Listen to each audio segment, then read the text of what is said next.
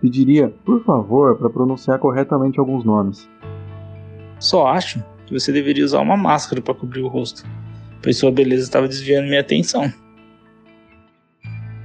Estranho seria alguém que se veste assim não ter depressão. Esses são alguns comentários deixados por homens em conteúdos de divulgação científica feitos por mulheres nas redes sociais. Apesar de estarem cada vez mais presentes nas plataformas digitais falando sobre ciência, as pesquisadoras ainda encontram dificuldades que homens não precisam enfrentar.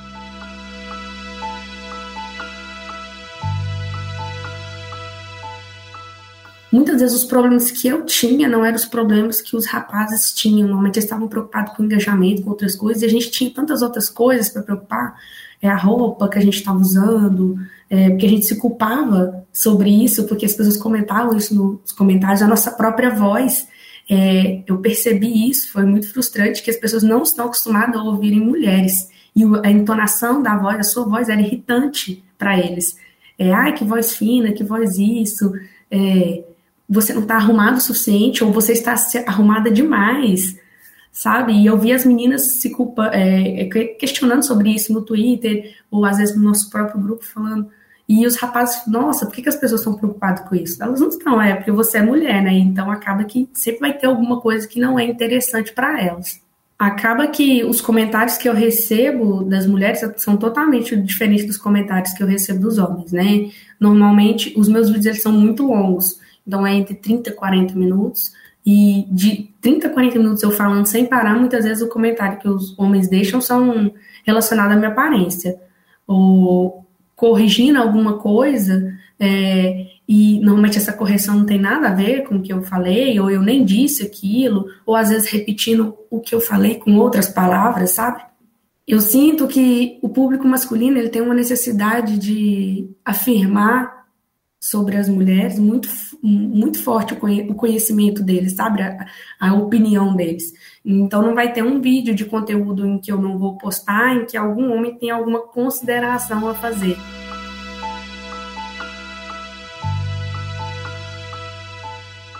Eu sou Dimitria Coutinho e no episódio de hoje você vai ouvir relatos de mulheres que divulgam ciência nas redes sociais e enfrentam o machismo diariamente. Você está ouvindo Oxigênio.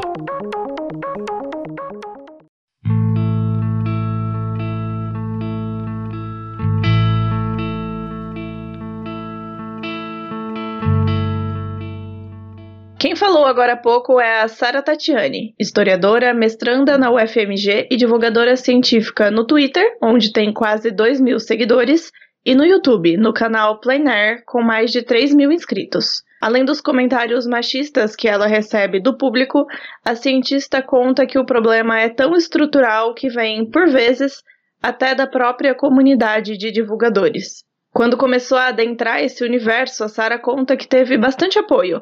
Começou a participar de grupos de WhatsApp, nos quais outros divulgadores já mais renomados ajudavam os ingressantes com dúvidas técnicas e de engajamento. Mas o que parecia ser um ambiente acolhedor acabou se mostrando um ambiente tão machista quanto aquele que ela já estava acostumada a vivenciar na academia.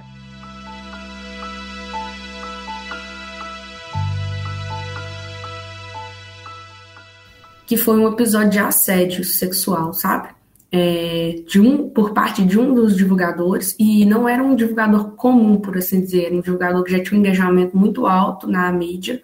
É, nas plataformas que ele oferecia o conteúdo dele, e, e, ele tinha, dentro do grupo, ele era uma voz mais ativa, ele ajudava a direcionar pessoas, principalmente mulheres que estavam chegando, como eu. E eu cheguei até um, um contato com ele através de, do WhatsApp e recebi várias mensagens de cunho não profissional. E só que na época eu, eu meio que ignorei, assim, não me passou na minha cabeça que pudesse ser isso. E aí, um tempo depois, veio a, o Exposit, né? As pessoas começaram a expor mulheres e os prints e ah, foi algo perturbador, porque o grupo de divulgação, para ele, era algo predatório, em que ele pegava mulheres que estavam chegando no campo da divulgação científica, que queriam crescer, que queriam é, apresentar o seu trabalho, e ele utilizava isso para poder se aproximar dela, delas, né? inclusive com propostas sexuais, é, foi algo assim muito horrível, sabe? E muitas dessas, dessas meninas é, é, eu conheci do grupo da divulgação, então a gente chegou a conversar, foi muito perturbador, porque eu vi que a divulgação estava seguindo os rumos da academia, né? Até porque eram pessoas da academia.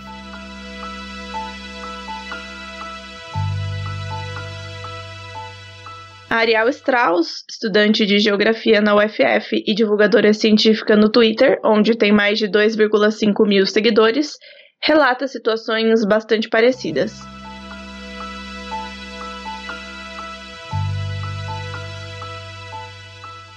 como eu sou mulher, né, entre algumas aspas, que na verdade eu sou uma pessoa não binária, mas as pessoas me leem como uma mulher e eu acabo falando de temas que não são muito agradáveis, né?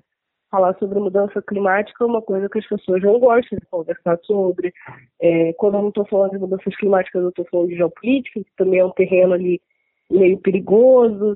Então, principalmente porque rolam alguns ataques, né? Graças a Deus nunca chegou a rolar nenhum ataque organizado contra mim, em específico, mas eu já vi acontecer com outras meninas que trabalham principalmente com a área de política e de geopolítica e também o machismo no meio da divulgação científica, porque eu vejo muito uma broderagem entre os caras, sabe? Uma camaradagem entre eles que não se estende para as meninas, então, várias vezes já teve é, casos de divulgadores que nem da minha área são, são de áreas completamente nada a ver com a minha, não tem nenhuma afinidade com geografia, querendo me ensinar a minha própria área de estudo. E eu não vejo isso acontecer entre os caras. Quando algum cara comete um erro, é, a galera vai falar no privado, dá um toque pelo WhatsApp, pelo ADM. E quando é uma menina, é muito pior. Às vezes você nem errou e os caras estão querendo te corrigir. Então, é, os seguidores marcam algum homem para perguntar se o que você falou tá certo, sendo que o cara também não é da sua área. Então, são coisas que desmotivam demais.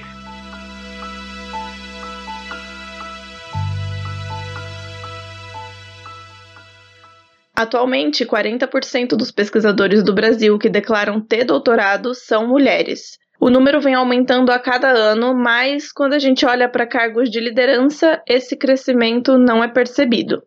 Entre membros da Academia Brasileira de Ciências, por exemplo, apenas 19% são mulheres.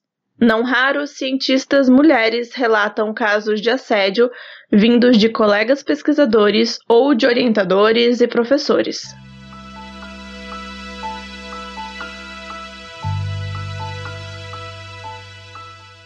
Me traz muita alegria ver mulheres cientistas, assim, até protagonizando algumas iniciativas.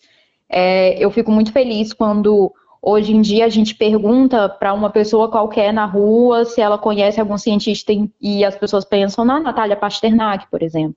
Então, é, eu fico muito, muito satisfeita com esse tipo de coisa, mas óbvio que ainda, ainda tem aquela imagem de é, se você é mulher, você não pode ser cientista, né? Muita gente não acredita que é, uma mulher pode exercer esse tipo de carreira, e aí nas mais diversas, né? Na biologia, na química, na física, na astronomia, que seja. Então, assim, eu, eu acho que a pandemia, ela. Eu, eu quero acreditar, na verdade, que a pandemia ela serviu como uma, uma vitrine para isso, sabe? Porque eu acho que as mulheres tiveram um papel de protagonismo muito grande na pandemia, seja na área de virologia, farmacologia, enfim, e que é muito legal ver que a gente está começando a, a falar, né, a, a, se expor também. E, assim, eu acho que é, é uma caminhada, né? Óbvio que ainda eu particularmente sempre passo por episódios, alguns episódios desagradáveis, né, especialmente em rede social, porque sempre tem um homem que acha que a opinião se equivale a, sei lá, toda a minha formação aí de anos e anos na astronomia. Então sempre tem alguém para descreditar, né? Mas eu eu gosto de acreditar que, que a gente está caminhando rumo a, a uma sociedade que acredita que a ciência também é lugar de mulher, que a mulher pode é, desempenhar qualquer atividade que ela quiser.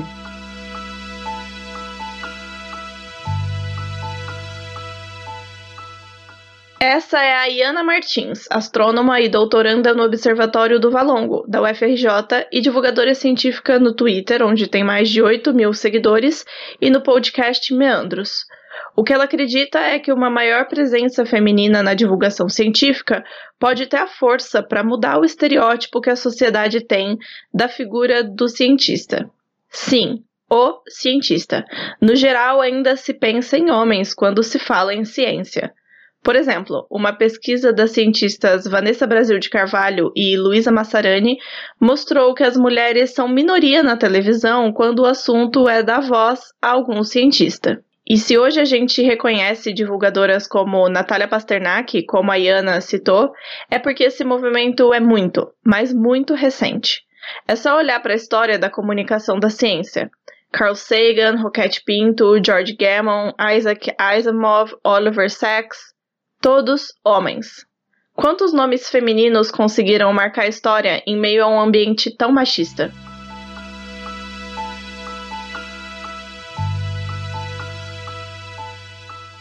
Mas então, será que basta as mulheres darem a cara a tapa nas redes sociais e encararem os comentários e ataques machistas até que um dia suas presenças sejam normalizadas? A Lucy Souza, bióloga, doutora em paleontologia e divulgadora científica no YouTube, no canal Make Science BR, que tem mais de 8,5 mil inscritos, pondera a respeito desse tema.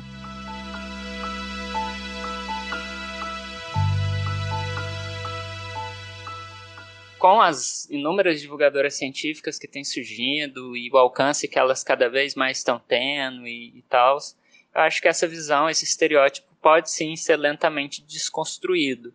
Mas eu acho que a solução né, para esse problema é enfrentar o patriarcado, o machismo e realmente mudar a estrutura da nossa sociedade. Então eu acho que ajuda, mas não resolve.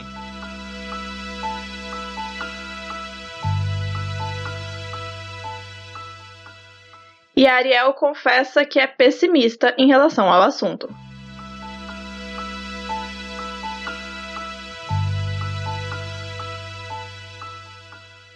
Olha, eu acho que eu vou, infelizmente, eu vou ter que ser pessimista, porque eu acho que não.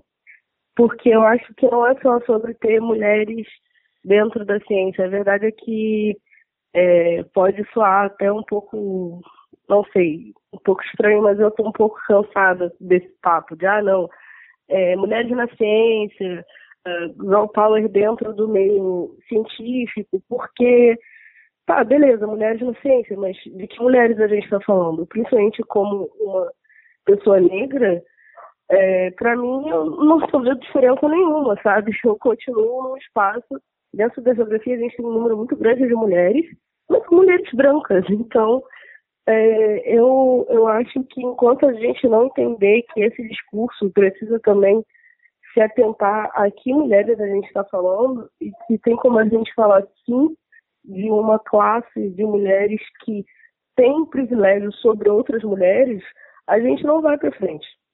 Então, eu, claro, fico muito feliz de estar vendo uma maior participação feminina é, dentro da divulgação científica, dentro da ciência no geral, mas quando eu vou ver que mulheres são essas, não são mulheres como eu. São sempre mulheres brancas, mulheres cis. Então, é, eu acho que a gente precisa avançar para além do colocar mulheres, ou então fazer um espaço seguro para mulheres. A gente precisa discutir que mulheres são essas que estão tendo espaço na ciência e por que outras mulheres fora desse padrão não estão tendo.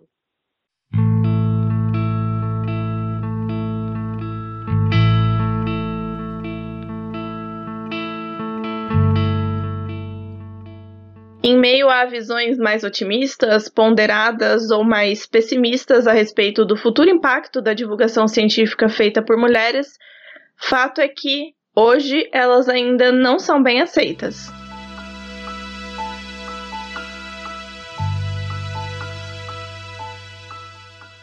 E especialmente, assim, essas, esses episódios chatos que acontecem sempre envolvem homens.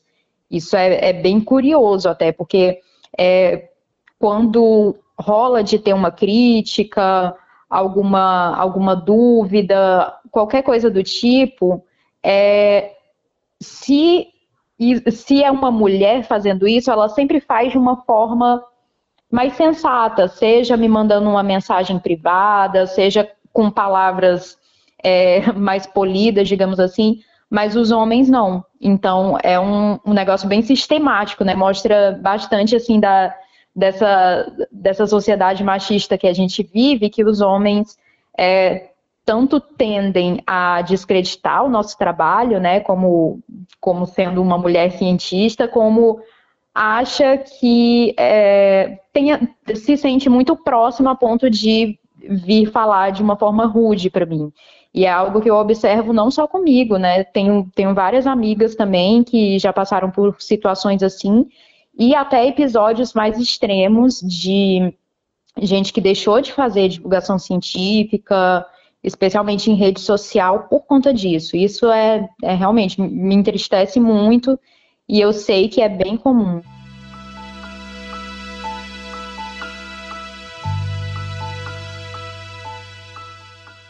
Além da Iana, que acabou de falar, a Lucy também tem experimentado o preconceito nas redes sociais.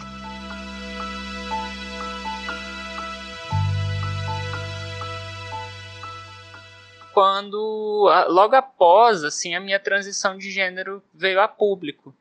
Que quando eu transicionei, né, toda aquela energia que eu usava para ser alguém que eu não era, ela passou a sobrar e eu tive então a força e a coragem de, de, de dar início a, a um sonho que eu sempre tive, né? Que é o, o canal no YouTube.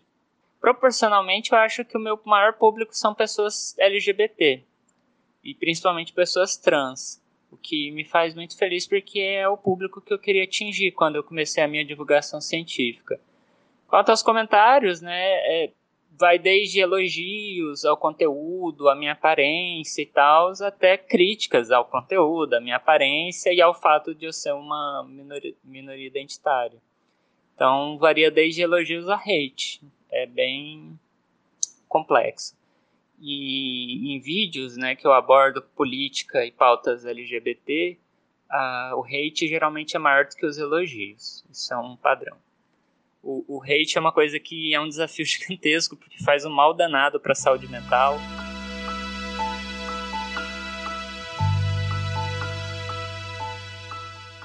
E além dos ataques nas redes sociais e do machismo por parte de outros divulgadores científicos, cujos relatos a gente já ouviu nesse episódio de podcast, as cientistas ainda precisam enfrentar mais alguns desafios. A falta de aceitação por parte da academia é um deles.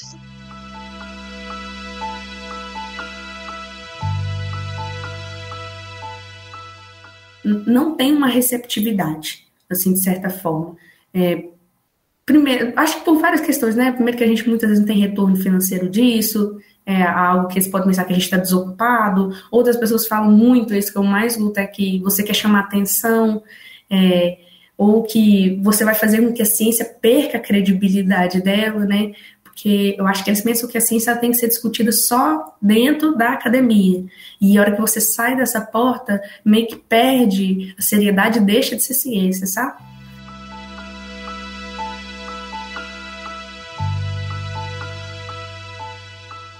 Diferente da Sara, que você acabou de ouvir, a Iana se sente privilegiada nesse sentido, mas sabe das dificuldades que as colegas enfrentam.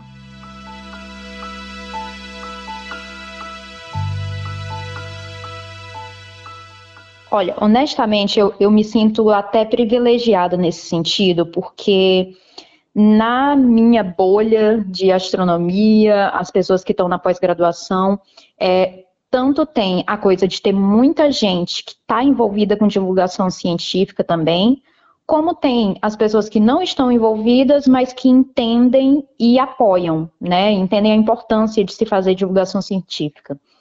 Então, eu, particularmente, nunca tive nenhum episódio de hostilidade, nem nada do tipo. Mas, óbvio, eu não sou inocente ao ponto de achar que isso não existe, né? Eu acho que até a estrutura da academia, ela é feita de uma forma a, a suprimir esse tipo de iniciativa. Porque, por exemplo, é, a gente costuma falar que faz divulgação científica no tempo livre. E isso não é verdade, porque primeiro a gente não tem tempo livre, né?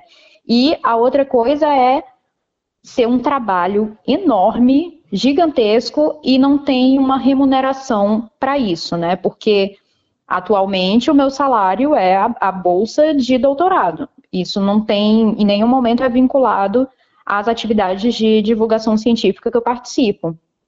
E isso também não é contado como um trabalho. Então, eventualmente, é, se eu publicar algum estudo sobre divulgação científica que seja, isso não é contabilizado para possivelmente eu progredir de carreira, nem nada do tipo. E isso é até é, é, é muito triste, né? Porque é um trabalho fantástico, é um trabalho necessário. E as agências de fomento, por exemplo, elas não consideram isso, né, como uma atividade que está é, melhorando a, a, ciência no Brasil, que está exercendo um papel de retornar o conhecimento que a gente produz dentro da academia, dentro da universidade para a sociedade, né? Então, assim, é, eu não, não passei por nenhum episódio ruim, mas é, eu acho que a gente ainda precisa progredir muito, né, para realmente a divulgação científica ser considerada uma atividade é, que retorna coisas boas para a sociedade, enquanto nesse momento não, não tá, isso não é o que a gente observa, né?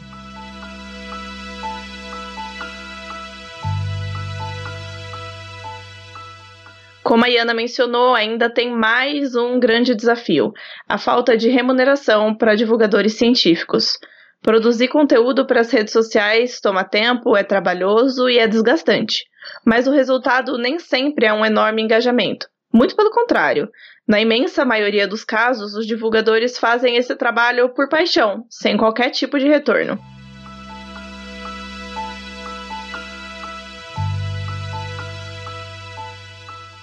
Porque você gasta um tempo muito grande da sua vida fazendo algo que na maioria das vezes é gratuito. E geralmente só quando você tem um público muito grande que você consegue ter um retorno financeiro pequeno, que não definitivamente não custeia todo o tempo gasto nisso. Então, é, é, eu acho que a não profissionalização dessa carreira né, é um, um sério problema.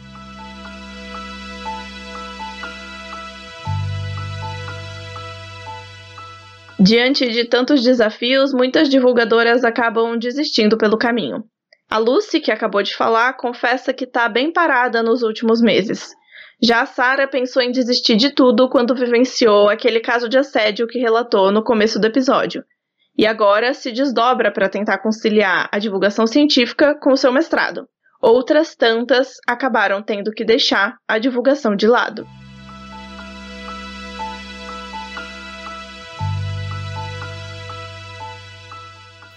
Acho que como em qualquer área, a divulgação científica ela é vai ser sempre mais difícil para a mulher né? Eu achava que por eu estar atrás do, do computador, da câmera, algumas coisas iam diminuir, sabe, em relacionado à academia.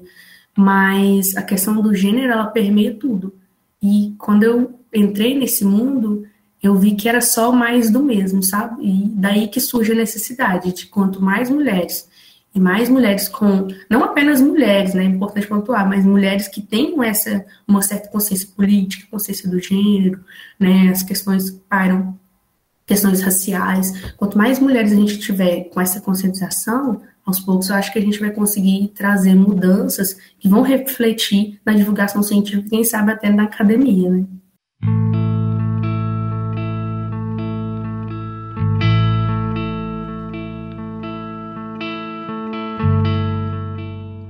Antes da gente finalizar, eu queria relatar que enquanto eu escrevia o roteiro desse episódio de podcast, ao digitar as cientistas, o corretor do Google tentou, entre aspas, corrigir o termo para os cientistas. De fato, o caminho a ser percorrido ainda é longo. Eu sou Dimitria Coutinho, responsável pela apuração, roteiro e edição desse episódio. A trilha sonora é do repositório Purple Planet. Obrigada pela companhia.